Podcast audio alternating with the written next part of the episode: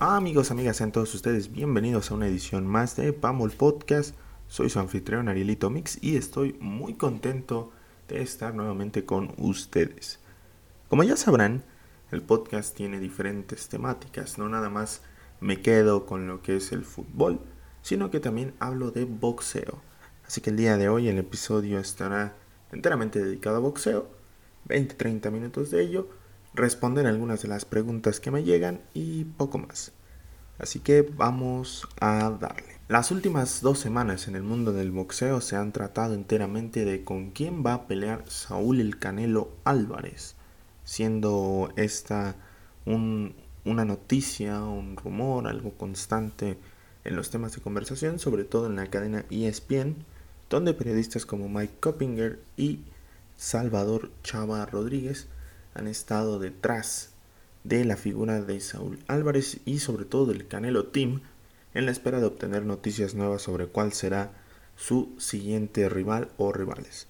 Ahí les van las opciones y ahí les va lo que yo opino de cada uno. Por un lado, Matchroom y DAZN ofrecen poquito más de 85 millones de dólares para que Saúl Álvarez combata en mayo contra Dimitri Vivol.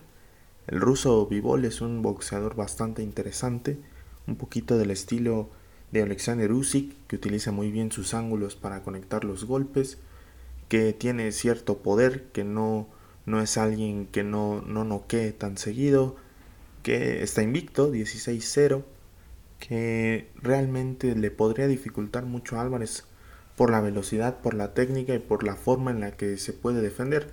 Mucha gente tacha de aburrido a Vivol, yo no puedo estar más en desacuerdo. Sí lo considero un, un peleador bastante espectacular, muy interesante para lo que puede ofrecer la división de las 175 libras, el peso semicompleto, y quizá el mejor boxeador de la división, incluso por encima de Arthur Beterbiev y de Joe Smith Jr., que son los otros campeones. Creo que Dimitri Vivol sería la mejor opción porque le propone un estilo diferente de pelea a Saúl Álvarez.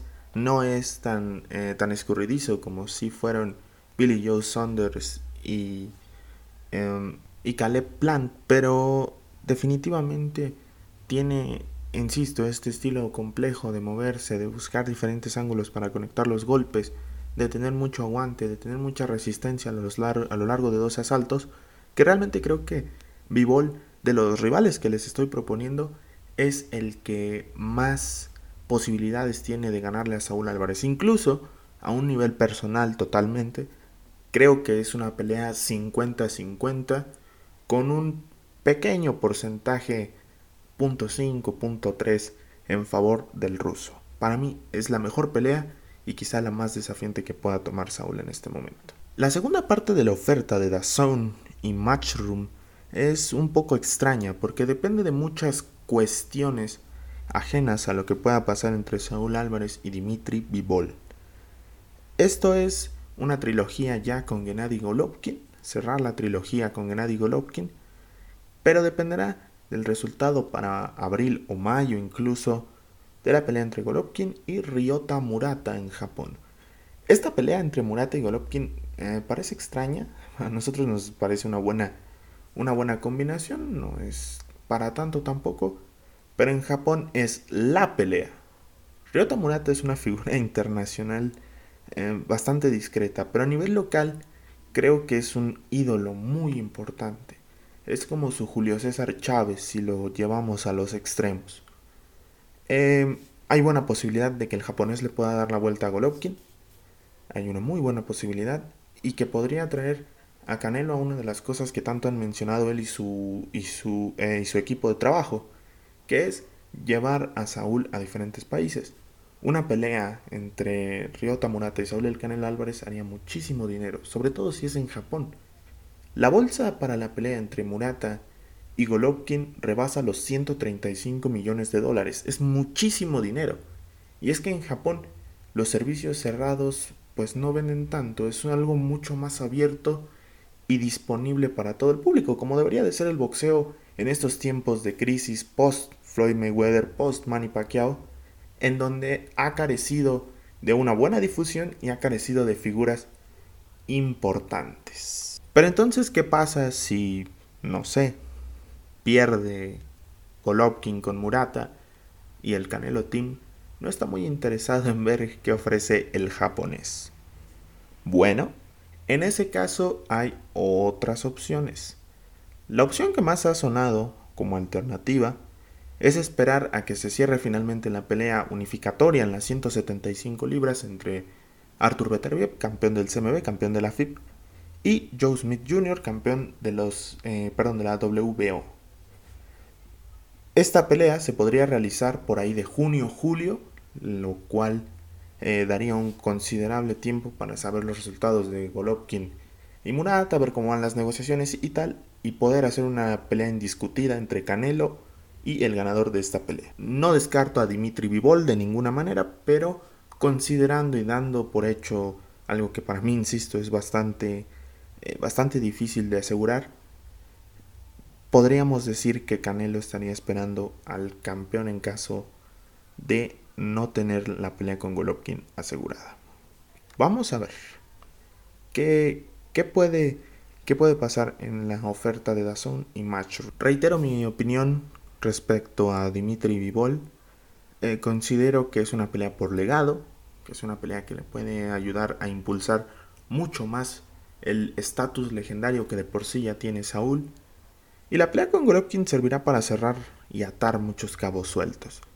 Es verdad que quizás se debió de hacer el combate hace un par de años, pero también es una realidad que Álvarez se movió a pelear contra otros nombres, muy importantes también, que el público casual, no estoy diciendo que yo soy un super experto, pero que el público más casual eh, no reconoce, como Callum Smith, como Billy Joe Saunders, que, eh, como Caleb Plant, que son nombres muy atractivos para el fan más entendido del boxeo pero que para otro tipo de audiencias pues realmente son completos desconocidos. Y aún así creo que Álvarez ha vendido bastante, bastante bien y ha ayudado a impulsar la carrera de estos peleadores. Pero retomando a Golovkin, parece que es una pelea de la que ya no va a sacar nada. Golpear a un hombre de 40 años que va en franco declive, pues no es lo mismo para un Ryota Murata que todavía tiene mucho que dar y todavía tiene una carrera por consolidar, a un Saúl Álvarez que ya está en el estrellato. Así que ahí está la oferta de Dazón y Matchroom de la mano de Eddie Hearn. Del otro lado del camino, PBC Premier Boxing Champions, esta empresa que tiene tratos con Showtime y con Fox Sports, ligada a Al Heyman, que fue promotor de Floyd Mayweather durante mucho, mucho tiempo en su carrera, le hizo un par de ofertas ya a Saúl, reportadas evidentemente por la cadena ESPN, la primera 40 millones de dólares y una pelea en pago por evento contra el invicto campeón de peso medio del CMB, Germal Charlo. Un combate que se le ha exigido desde hace años a, Saúl, que no se había dado por diferentes razones, pero que parece que es inevitable. La segunda oferta es nuevamente Germal Charlo y en septiembre un mega combate contra el México-americano David Benavides, lo cual ya es una oferta que rebasa los 100 millones de dólares.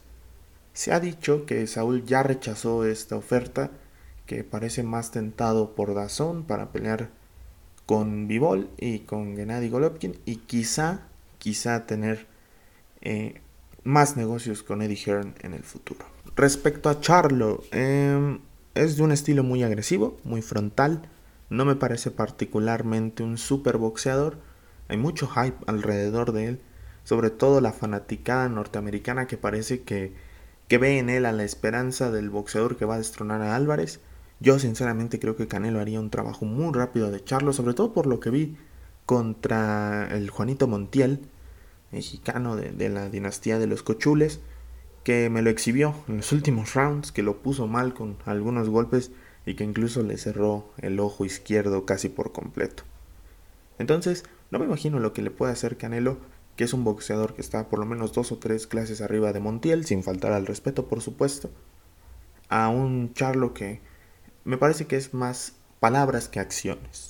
Y si Dimitri Vivol me parece un boxeador muy difícil para Canelo, creo que David Benavides también entra en esa categoría. Es el segundo más difícil de la lista y una pelea muy atractiva por la sangre que tiene el bandera roja, que es mexicoamericano, es de un estilo frontal también, es muy fuerte, tiene tendencia a noquear a casi todos sus rivales, ya fue campeón del mundo en la categoría, por ahí eh, un incidente con respecto al dopaje, dio positivo por cocaína, le impidió pelear con Canelo en 2019.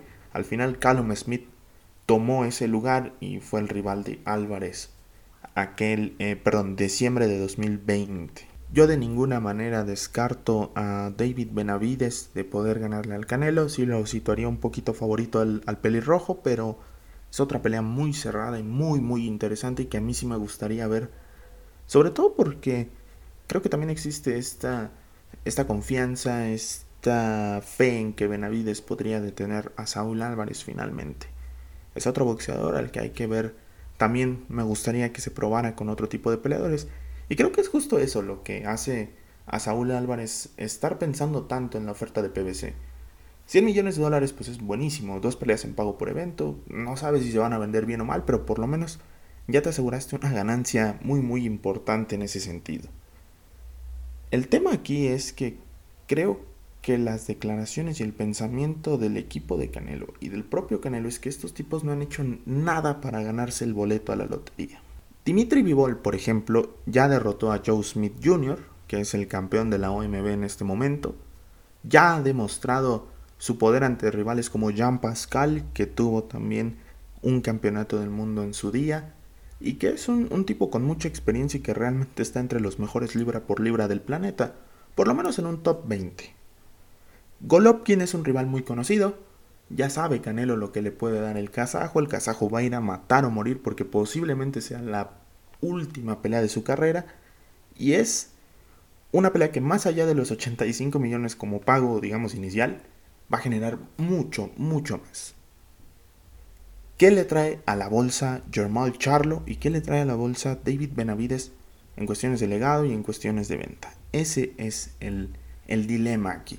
Me fue complicado, hice por ahí una pequeña recopilación de quienes han enfrentado estos, eh, estos púgiles. Mañana la voy a postear en Twitter para que mi público mayoritario sepa pues, más o menos cómo va la movida. Síganme en Facebook, en TikTok y en Instagram. Em, reitero, regreso al punto. Charlo y Benavides no tienen un resumen tan completo, no son peleadores que realmente destaquen por enfrentar a la mejor oposición eh, Charlo creo que es un caso un poquito mejor, superior a lo que puede aportar Benavides. Benavides, su mejor nombre es eh, Anthony Dirrell, otro nombre que se fue mencionando por ahí de, eh, de octubre, de noviembre, pero ahorita vamos a esas opciones alternativas. Eh, Benavides es, pues es esto, ¿no? Un mexicoamericano con un estilo muy fuerte y poco más. Creo que su segunda pelea más fuerte será contra David Lemieux en una pelea mandatoria para ser el rival número uno de Saúl Álvarez por el CMB. De ahí en fuera no hay mucho que contar sobre el bandera roja. Lo, lo tendríamos que ver para mí contra rivales de la división en un nivel mucho más exigente que de verdad merezca tener el boleto a la lotería del pelirrojo. Charlo ya, ya es campeón del mundo, es un tipo al que todo el mundo reconoce, pero que tampoco tiene un resumen tan fuerte. Sergi Derevyachenko eh, creo que es su mejor victoria. Por ahí Austin Trout, realmente no es un resumen tan fuerte el de Charlo. Eh, sí es campeón, pero creo que es un campeón flojito. No demerito sus habilidades, no demerito su poder, pero para mí no está en el escalón en el que sí está Vivol, en el que sí está Golovkin, en el que sí está Beterbiev, en el que sí podría estar, eh, no lo sé, Munguía, en el que sí estuvieron Callum Smith, Billy Joe Saunders, eh, Caleb Plant, no, me parece que era el más flojito de los, de los tres campeones, pero de ahí en fuera sí, sí son boxeadores más probados que el propio Charlo y que el propio Benavides.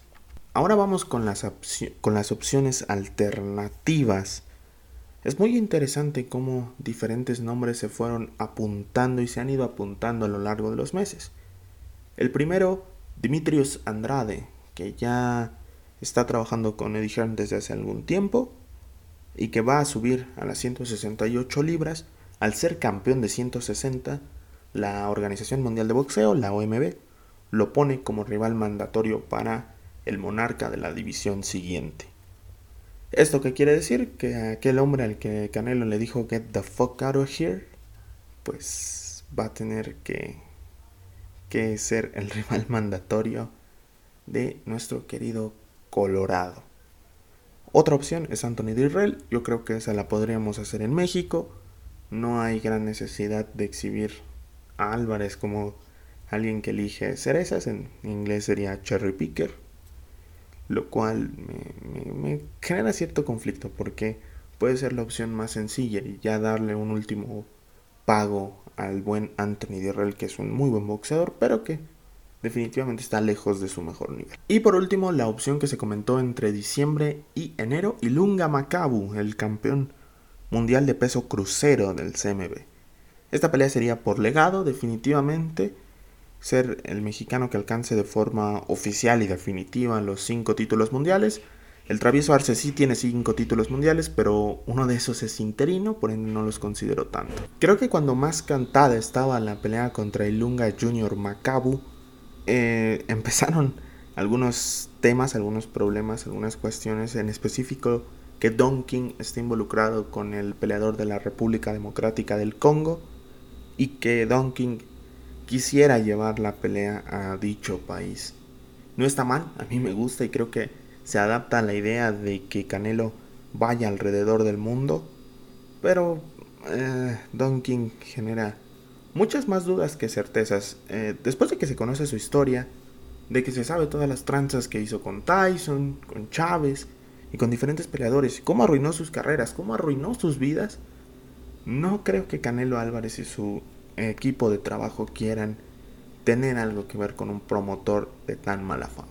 Y por supuesto la opción británica se despertó el tema de John Ryder un ex contendiente de la 168 que complicó mucho a Callum Smith, que acaba de derrotar a Daniel Jacobs, alguien que Canelo conoce muy bien. Entonces, por ahí él lanzó el reto. También trabaja con Eddie Hearn. Muchas posibilidades de que un Canelo Rider pueda hacer una muy buena entrada en Wembley. Entonces, se van sumando las opciones y las opciones y las opciones. Y el periodismo de boxeo pues nos deja un poquito con la duda, ¿no? Eh, Canelo y Reynoso han sido muy claros, ellos van a anunciar cuando haya ya un rival. Chava Rodríguez en la transmisión de, la pelea de American con Kell Brook eh, comentó algo por ahí de que ya había pues una decisión y que le iba a gustar mucho al público. Entonces vamos a esperar. Cuando ya esté el rival, cuando ya esté el trato, pues lo estaremos comentando en esta vía. Y si no en el canal de Twitter, perdón, en la cuenta de Twitter o en el canal de YouTube. Muy bien, vamos con la sección de las preguntas. Están un poco revueltas, las traigo ahí, eh, un poco revueltas, insisten, porque algunas me las hicieron llegar a mi cuenta personal, otras a la cuenta de Pamela Azteca. Normalmente publico el tema de las preguntas en Twitter, ya que el resto de redes sociales pues realmente no, no he puesto tanta atención ni los he buscado hacer crecer más. Va a cambiar eso, va cambiando poco a poco la dinámica del proyecto, así que tengan un poco de paciencia. Dice Red Devil arroba Septil 49X. ¿Qué crees que pase con el Puebla? ¿Hasta dónde llega o si se desinfla en el camino? La plantilla del Puebla es muy corta, no me hace pensar que vayan a ser campeones. Yo definitivamente tengo un candidato y los dirige Miguel Herrera. Es difícil eh, comentar qué va a pasar con la franja porque insisto, ¿no? El tema del plantel me hace dudar de que siquiera vayan a, pasar de semifinales o de cuartos de final, ¿no? Si cambia la dinámica de conseguir tres puntos como sea, a intentar hacer 180 o 90 minutos perfectos. Es algo completamente diferente y es mucho más difícil la liguilla que el torneo regular como tal.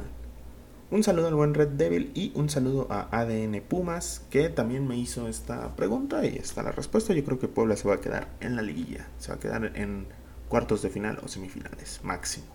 Alan M, arroba Germán Coder 231, un buen amigo de este proyecto, ¿Son Almada, Coca el Arcamón top 3 de directores técnicos en la liga en este momento o tienes otro orden?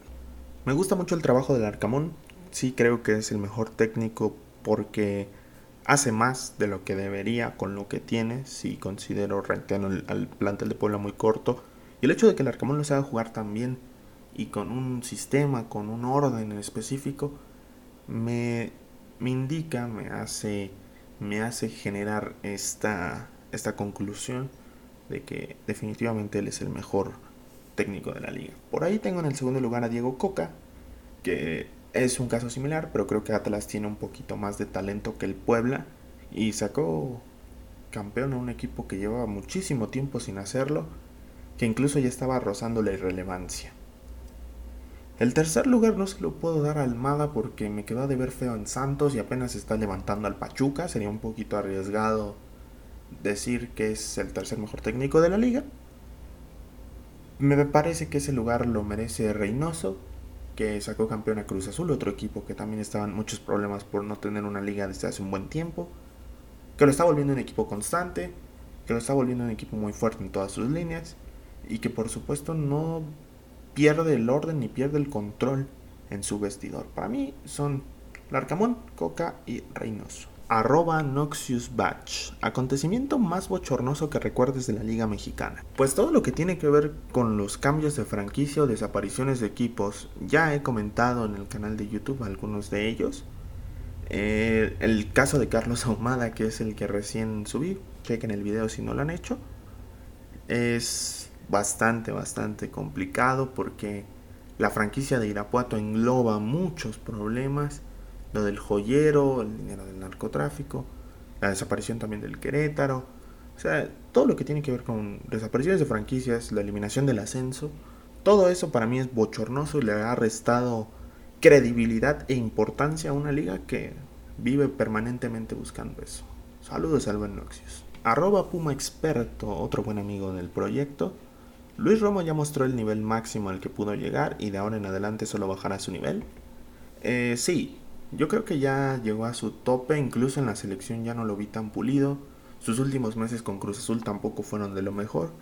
Creo que él ya, ya alcanzó un tope y ya no va a haber más allá de eso.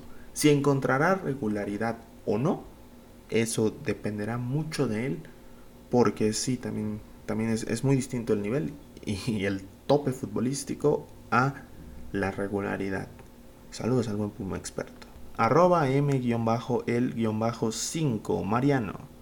¿Solari debe irse? Tal vez esta pregunta esté muy quemada. Uno. Eh, no, no está quemada. De hecho, son pocas preguntas, afortunadamente, lo cual me da tiempo para pensar las tonterías que voy a decir. Eh, sí, realmente veo a, a, a Solari un poco desesperado, ya desgastado. Incluso él como tal no se muestra tan animado de estar al frente del América en el discurso posterior al partido contra Pachuca, yo estoy grabando esto el domingo, fue hace algunas horas, eh, él se nota ya desganado y con eh, ganas de buscar otros aires, ya no estar en Cuapa, parece que le empieza a pesar un poquito esta situación, así que para mí ya debería estar fuera de la América.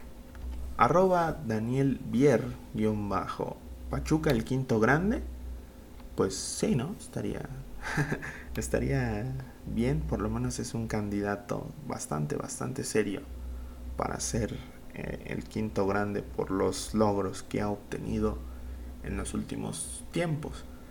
La cosa es que soy muy duro en este sentido. Para mí un equipo grande no desciende, no conoce lo que es la segunda división y Pachuca la conoce muy bien. Durante un tiempo en su historia fue un equipo ascensor, un equipo que nada más subía para descender y regalarle puntos a los establecidos en primera.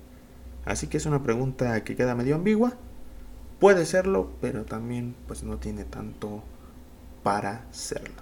Arroba Betito Mix, otro buen amigo del proyecto.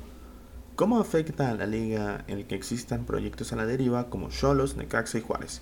¿Y crees que con el, con el descenso se tomarían más en serio todo? Afecta porque son equipos que definitivamente no compiten, no les interesa en lo absoluto, solo están ahí existiendo y flotando sin hacer gran cosa. Eh, con el descenso no creo que se lo tomen tan en serio porque nada más es uno y va a estar condicionado al tema de las eh, de las acreditaciones, no, sé cómo se llama, certificaciones, perdón, de las certificaciones e incluso podrían comprar a la franquicia si les da la gana. Entonces el fútbol mexicano permite que mm, te lo puedas tomar, no te lo puedas tomar en serio con o sin descenso. Da igual, realmente no no está bien regulado en ese sentido. Y por último, una doble pregunta de Alejandro Ruiz, arroba AlexRuiz77GK. El proceso de Estados Unidos para 2026 y el actual de Canadá llegará a trascender de manera más importante que México. Yo creo que sí. Han exportado muchos futbolistas a Europa, tienen muchos tratos con diferentes ligas. Son en general eh, dos selecciones bien armadas, con un buen conjunto que le saben sacar provecho a los climas propios de su nación y que por sobre todas las cosas tienen una mayor regularidad y disciplina que la selección mexicana. Y la segunda pregunta es, ¿el formato para calificar a Conca Champions debe cambiar o permanecer así porque son los campeones de la temporada anterior? Los equipos llegan desfasadísimos cuando les toca competir. Es complicado porque CONCACAF cambia el formato de la CONCA Champions a cada momento. Normalmente la primera mitad de la temporada futbolística o del año futbolístico era en fase de grupos y ahora pues es una ronda a vida o muerte en la primera mitad del año. Luego la extendieron hasta diciembre. Eh, realmente es muy complicado. Yo te diría que sí convendría, convendría eh, cambiar un poquito em, el tema de la CONCACAF quizá por ahí agregar más equipos para trabar un poco la, el tiempo para preparar el torneo, saber fechas exactas, no estar a la deriva por ahí de febrero e iniciar una temporada sin saber exactamente qué te va a esperar con el torneo de CONCACAF. Así que yo creo que sí debería de cambiar el formato. Bueno, les agradezco mucho que hayan escuchado este podcast con muchísimo ruido y conmigo muriendo casi. eh, es un ejercicio muy interesante porque me permite, insisto, eh, hablar sin guion y readaptarme a lo que es la, eh, perdón, la improvisación. Volver a improvisar, volver a entender cómo se habla sin un script que me diga palabra por palabra, paso por paso, qué es lo que hay que hacer. Nos escuchamos el siguiente lunes y pues ya, tengan una bonita semana.